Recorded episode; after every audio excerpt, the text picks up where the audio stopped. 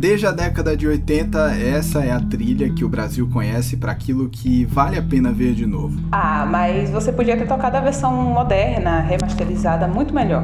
Tá bom, então toca aí pra gente ouvir.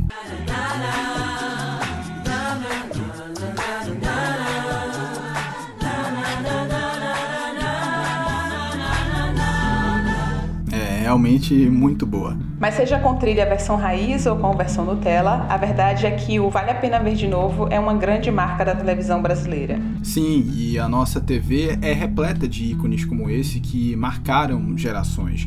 A sessão de reprises das tardes da Globo exibe sempre grandes sucessos da teledramaturgia, a boa e velha novela, né?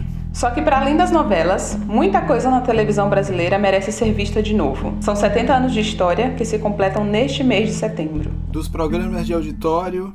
A partir de agora, o seu Domingão do Faustão, destacando mais cedo, passou em digestão. Você que tá comendo agora, meu? É, fecha a boca, tá mastigando com a boca aberta aí. Aos programas de entrevista. Boa noite! Estamos começando mais um programa do jogo. Dos reality shows Tá chegando a hora de matar as saudades de dar aquela espiadinha. Aos programas infantis. Comigo, 5, 4, 3, 2, 1. Decolar, está entrando no ar a TV Globinho. A televisão brasileira é uma das mais criativas e rentáveis do mundo. Por isso, para celebrar os 70 anos deste que é um dos mais importantes meios de comunicação de massa para o nosso país, no episódio de hoje vamos mergulhar no passado para relembrar o que marcou época, deixou saudade, vale a pena e queremos ver de novo.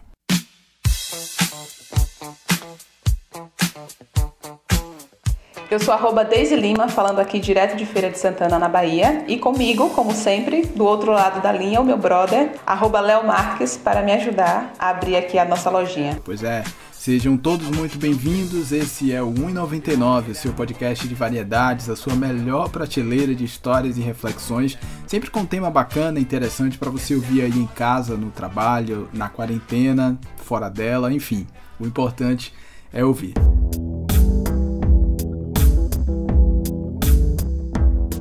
Não há dúvidas, a TV continua sendo o principal veículo de comunicação no Brasil. Todo mundo vê, por mais que algumas pessoas digam que não. Bicho, quanto tempo que você gasta vendo televisão por dia? Cara, hoje eu acho que cerca de duas horas ou uma hora e meia por dia, algo assim. E você? Cara, eu tenho visto muito pouca televisão, te confesso, viu? E muito pouco TV aberta também.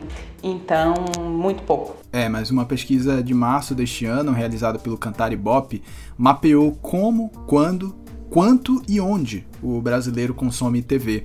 Os dados apontam que o conteúdo em vídeo é realmente o mais querido entre os brasileiros. Pois é, a TV continua sendo a estrela da casa. Se liga nos números. Em 2018, o tempo médio de consumo de televisão foi de 6 horas e 7 minutos. Em 2019, foi de 6 horas e 17 minutos. E claro que provavelmente em 2020, o tempo médio do brasileiro na frente da televisão deve ser ainda maior por conta da pandemia. Todo mundo, ou quase todo mundo, está em casa, confinado e tal. Mas o engraçado é que muita gente parece ter vergonha de dizer que assiste a TV. É, por isso que para nos ajudar com esse episódio, a gente conversou com a professora e mestre em comunicação e cultura contemporânea pela Universidade Federal da Bahia, UFBA, Tayane Machado. E logo de cara a gente perguntou justamente isso. Por que, que é negativo dizer que assiste televisão? Essa pergunta que você fez é bem interessante, Léo. Né? Por que, que as pessoas ainda omitem que assistem televisão, né? Especialmente novela, que é um assunto que me interessa muito. Mas tem gente que diz, não, é porque eu estava dando uma passadinha na sala, vi a cena, né? E a pessoa tá ali assistindo a novela toda, mas não quer admitir. tem muito isso. É, eu acho que tem um preconceito, sim, né? É, exatamente porque a televisão é um produto de massa. E quando a gente fala de um produto de massa, a gente está falando de um produto que ele é consumido e assistido por todas as classes sociais, especialmente as classes sociais com menor poder aquisitivo. Né? Tem pessoas que têm, preferem ter uma televisão em casa do que uma geladeira. Né? Houve, houve um tempo no Brasil que isso era mais era muito comum, né? Ter uma geladeira era mais importante do que ter ou ter uma televisão, desculpa, era mais importante do que ter uma geladeira. Pois é, exatamente isso. E como meio de comunicação de massa, a linguagem na TV é muito ampla, acessível e diversificada. Ou seja, tem conteúdo para todo mundo. É, Tayane destacou uma coisa muito importante também, né? Que a gente precisa entender que televisão é uma das únicas formas de entretenimento para milhares de pessoas no nosso Brasil. E para a elite, às vezes é difícil admitir que consome o mesmo produto cultural que as classes mais baixas. Porque a gente precisa pensar que a televisão ela é um objeto de entretenimento, né?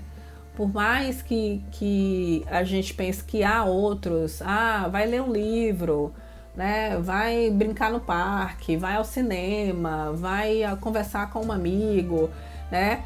Tudo isso faz parte do universo do entretenimento, mas isso somos nós, pessoas que é, tiveram uma boa base educacional, tiveram uma boa formação, digamos assim, é, e que consegue é, distinguir, na verdade, as outras possibilidades que existem dentro do universo do entretenimento para se consumir.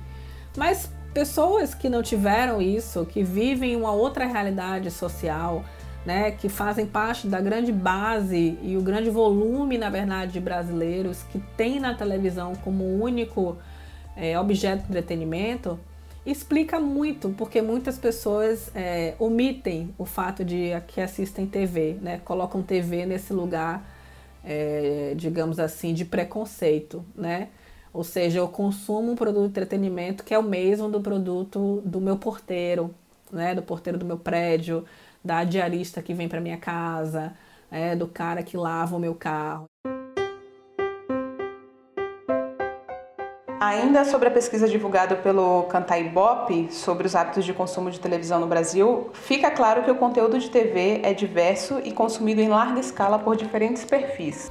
Cada pessoa assiste em média cerca de oito gêneros de televisão. Nos anos 2000, o mercado trabalhava com 14 gêneros diferentes na TV e em 2019 esse número mais que dobrou. Hoje são 32. A verdade é que todo mundo tem uma TV para chamar de sua. E especialmente esse ano, com a pandemia, sem outras opções de entretenimento, a televisão ganhou ainda mais atenção. Dos noticiários aos reality shows. Em teoria, 2020 era para ser um ano festivo, com o lançamento de várias novidades nas programações das emissoras, sobretudo na TV aberta. Mas na prática a história foi outra. A pandemia também interrompeu gravações e o que a gente viu foi uma chuva de reprises de programas e personagens que marcaram época. E a audiência correspondeu.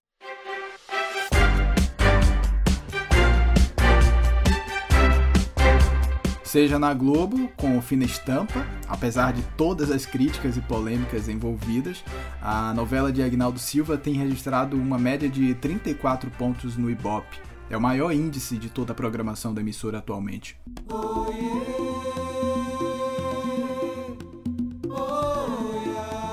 Seja na Record, exibindo pela milésima vez a novela Escravizaura.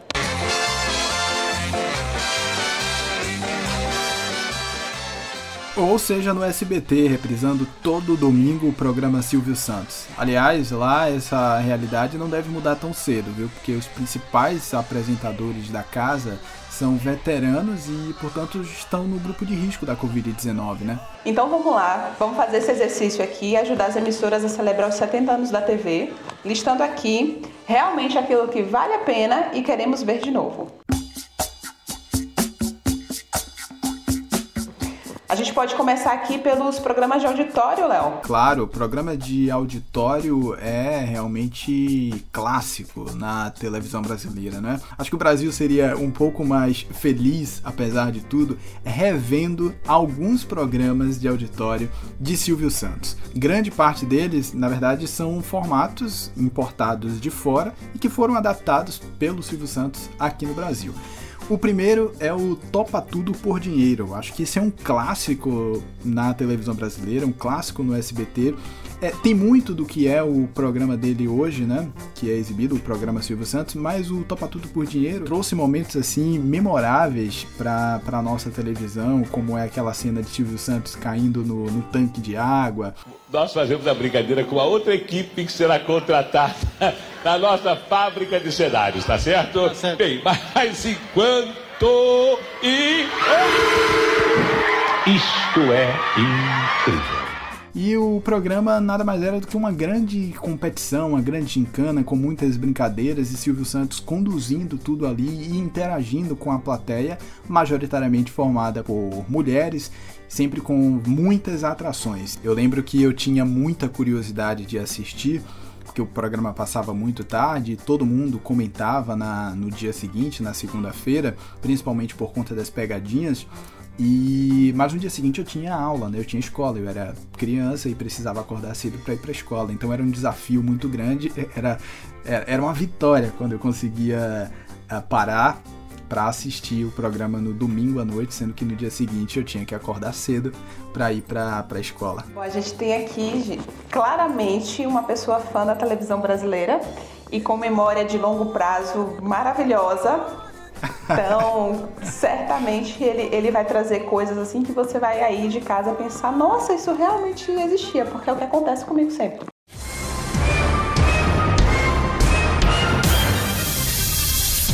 E ainda dentro dessa categoria de Silvio Santos, eu acho que um outro programa que valeria muito a pena a gente ter de volta é o Show do Milhão, que também era conduzido por ele e era um, um quiz, basicamente, um formato também importado e que ele adaptou aqui para o Brasil. O Show do Milhão foi exibido pela primeira vez em novembro de 1999 e ficou no ar até outubro de 2003. O programa consistia basicamente num quiz, né, pergunta e resposta, e o prêmio mais cobiçado, claro, era de um milhão de reais. A pessoa respondia, tinha que acertar a última pergunta, valendo um milhão de reais. Uma curiosidade apenas uma pessoa conseguiu ganhar o prêmio máximo de um milhão. Essa pessoa é o Sidney, Sidney Ferreira Moraes, é um ex-bancário aposentado lá de, do Mato Grosso do Sul. Ele conta que havia estudado para o programa diariamente e que sabia a resposta da pergunta milionária, ou seja, não foi um chute. Agora, olha só qual foi a pergunta que deu o prêmio de um milhão de reais para ele. Em que dia nasceu e em que dia foi registrado o presidente Lula? 6 e 27 de outubro, 8 e 27 de outubro, 9 e 26 de outubro, 7 e 23 de outubro. Vale um milhão de reais. Tempo. Se fosse nos dias de hoje, certamente, conhecendo Silvio Santos, Bolsonaro do jeito que é, seria uma pergunta sobre Bolsonaro.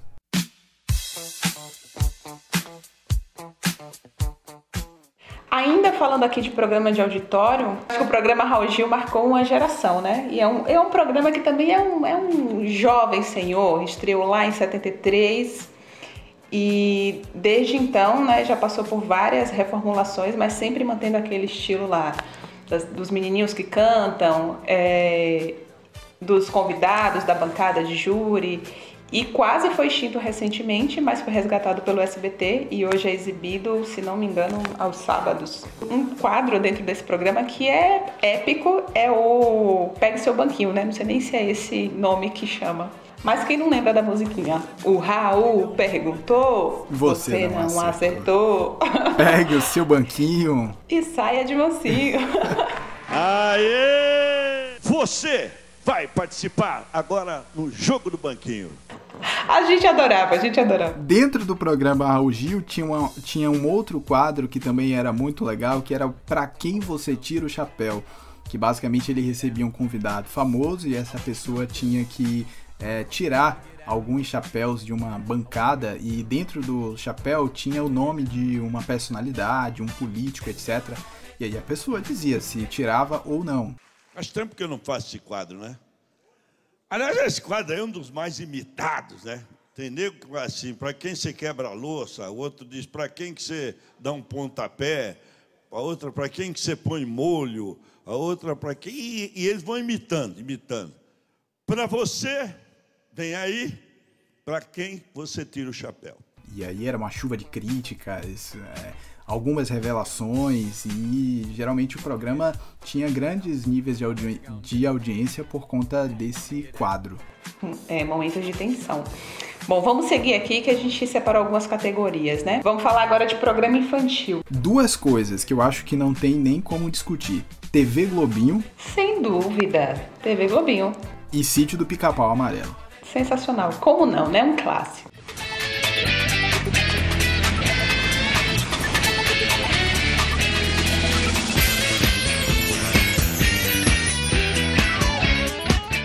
Mundo chegava de manhã, antes, depois da escola, parava ali na frente da TV, nas manhãs de segunda a sexta, para ver um belo desenho.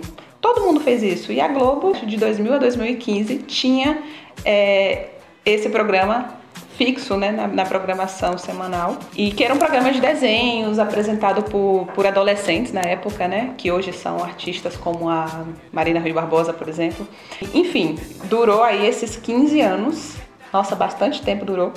E foi substituído, é, infelizmente ou felizmente, né, depende do ponto de vista, pelo programa da Fátima. Aqui a gente tem uma informação curiosa, né, by Google, que o, o, desinteresse, digamos assim, da emissora nesse programa foi porque não dava para explorar a presença dos patrocinadores no formato que é feito hoje no programa da Fátima. Agora, que absurdo, porque a, as crianças tinham a oportunidade de assistir desenhos extraordinários, tipo 101 Dálmatas, Caverna do Dragão, A Lenda de Tarzan, Jack Chan, A Pequena Sereia, Os Padrinhos Mágicos. Léo tá ficando meio nostálgico aqui, acho que é bom a gente ir pro próximo.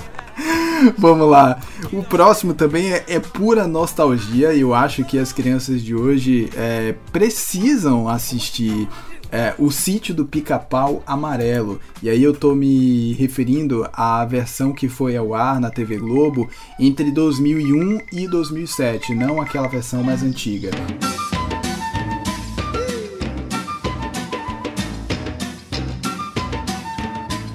Era na verdade uma série né, é, infantil é, baseada nos contos do Monteiro Lobato, onde você tinha ali os personagens principais de Dona Benta, Tia Anastácia, Narizinho, Pedrinho, Emília, um mix de personagens fantasiosos do folclore brasileiro, como o Saci, a Cuca, a Yara, o Curupira. É a cultura raiz do nosso Brasil sendo exibida ali com aqueles efeitos especiais bem toscos, mas que a gente amava assistir. Era exatamente isso. Ah, eu sempre lembro do rabicó, como ele era feito de, de tecido, sei lá o que, que é, muito engraçado. Mas eu também adorava.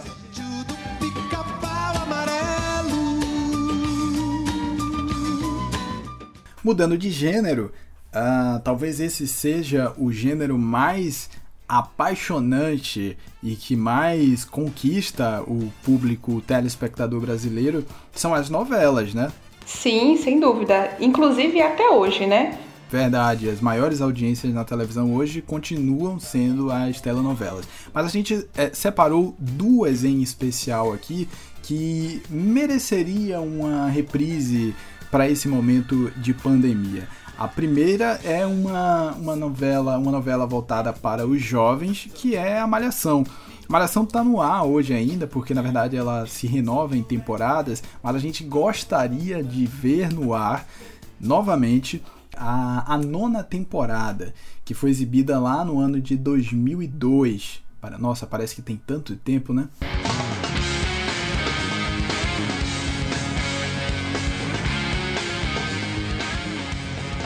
Que era protagonizada por Henrique Castelli, Bárbara Borges, Juliana Silveira. A trama basicamente é, girava em torno de um erro médico, né? O, o, casal de adolescentes, Pedro e Júlia, eles tinham é, pais que estavam envolvidos em uma trama médica.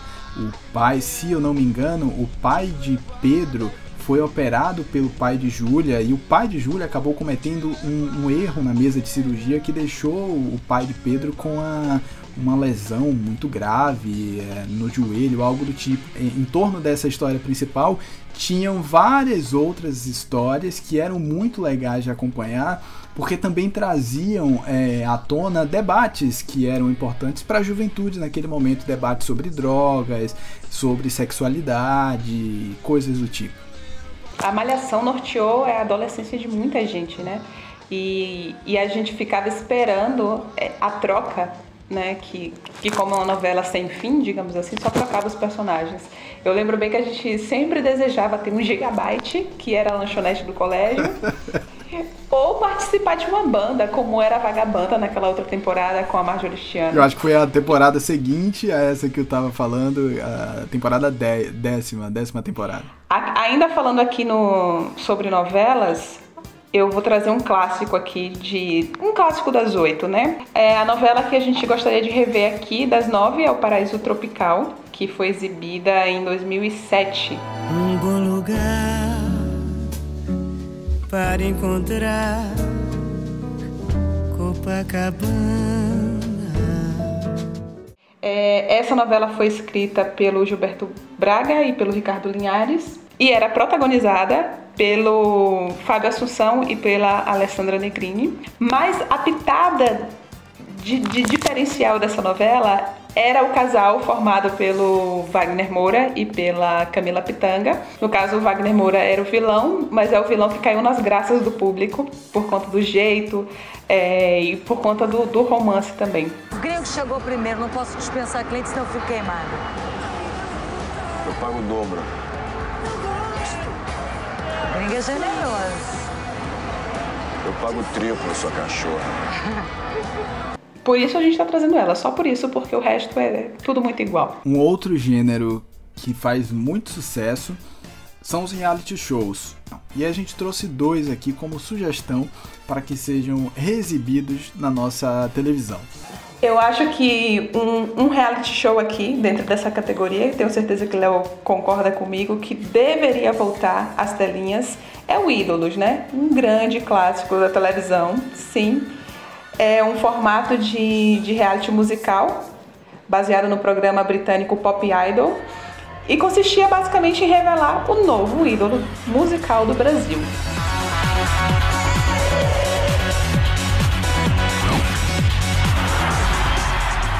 E a gente se divertia muito, desde as seleções, que tinha coisas inimagináveis, candidatos sensacionais, bizarros e excêntricos, e aí a gente tem aquele formato ideal que é uma bancada de jurados formado com, com todas as características que é necessário ter, o grande carrasco, a pessoa que pega mais leve, mas que juntos compõem a bancada ideal. Não é isso, Léo? Exatamente.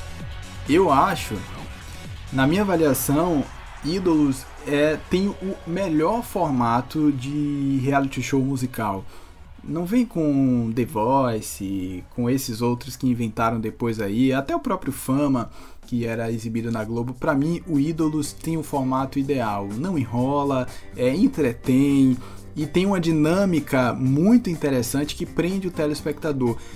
Mas eu acho que um ponto a se destacar no Ídolos é, é, é, justamente isso que você falou, o corpo de, de jurados. Primeiro, o Ídolos primeiro foi exibido no SBT, depois ele foi para Record tanto no SBT quanto na Record, ele teve um corpo de jurados muito bom. Todo mundo já sabe como é que funciona o Ídolos. Candidato chegou na frente dos jurados, não cantou bem, artilharia pesada nele. Não, não, não. Não, não, não, não, não, não, não. Parecia o pessoal do Bidis, obviamente, numa versão com febre amarela. Um outro reality que eu acho que valeria demais ser exibido é, é, o, é a Casa dos Artistas. E eu estou me referindo à primeira versão que foi exibida lá em 2001.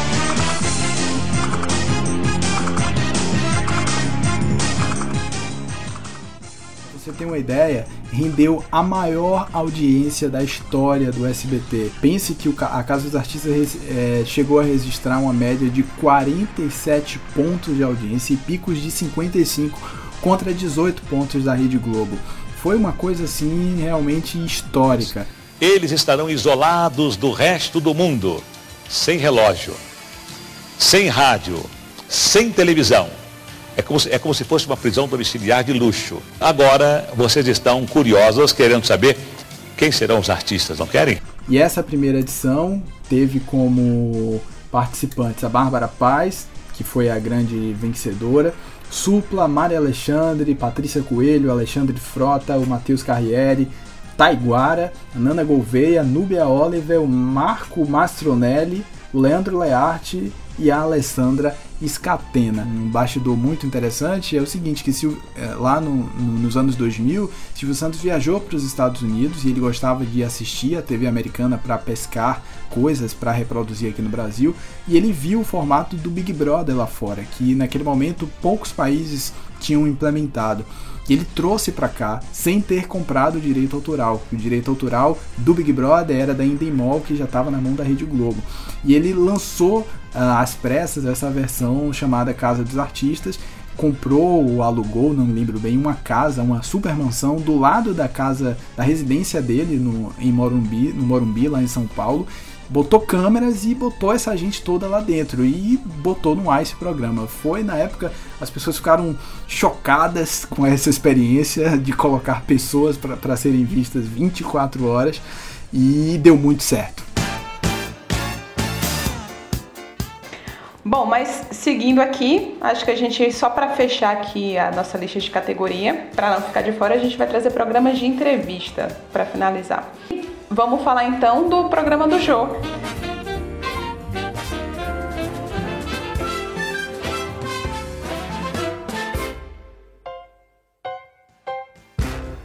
É um grande clássico de programa de entrevista. E ele faz aquele formato, né, copiado também um pouquinho dos, dos late night shows é, da TV americana, que é basicamente um programa de entrevista que mescla um pouco de humor, que isso o Joe traz muito né, na carreira dele. E aí a gente tem uma banda ali fazendo aquela, aquele musical nos intervalos. Ficou 16 anos né, na TV brasileira e recentemente saiu do ar. Até acho que o próprio Jô, né, com, com tanta, tantos anos de, de história e carreira, precisou dar um tempo, dar uma descansada. Enfim, chega de falar bobagem. Estamos aqui com o nosso intelectual chileno, Alex. E é inegável a experiência do Jô e o modo como ele conduz, conduzia na verdade o programa, dando um toque especial. Que falta faz Jô na TV brasileira? Muita falta. Temos aqui um fã. Sem dúvida. Nessa categoria, eu vou trazer aqui uma, um outro programa que marcou época. Eu acho que a gente merecia ver novamente algumas das entrevistas que foram realizadas lá, que é o de Frente com Gabi. Sim, sensacional. Sensacional. Para mim, Gabi é a maior entrevistadora desse país, inclusive saudades Gabi. Beijo, Gabi. Beijo, Gabi.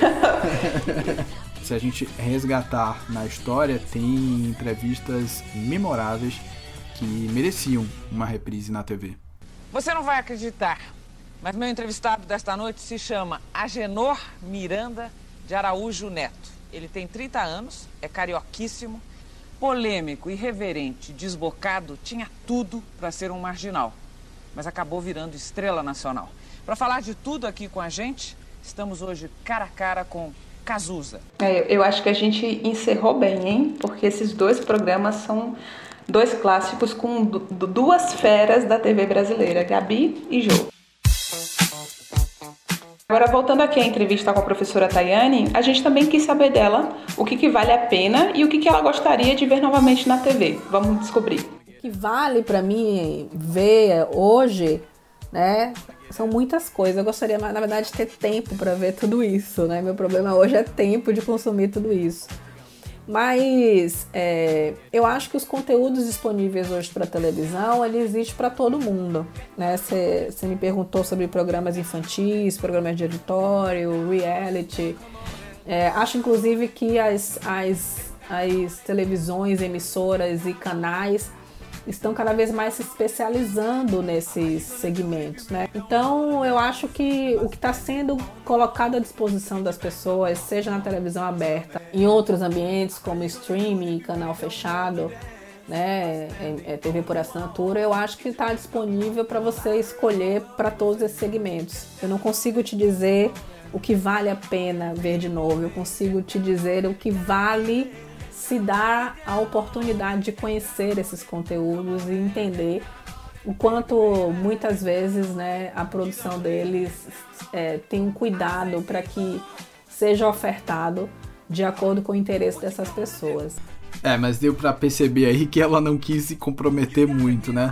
Então a gente fez o caminho contrário. E aí a gente perguntou também para ela o, o que é que não vale a pena, né? O que é que precisa acabar na televisão brasileira. Vale a pena e precisa acabar, Léo. Fina estampa, pelo amor de Deus. Não aguento mais Pereirão. Não aguenta mais Pereirão. porque tem isso também, né? Essa coisa do reprise ela é muito delicada, porque muitas vezes você traz à tona é, certos modelos de discussão temática que vem numa telenovela, como é o caso de Fina Estampa, que não se adequa mais à realidade que a gente vive hoje, né?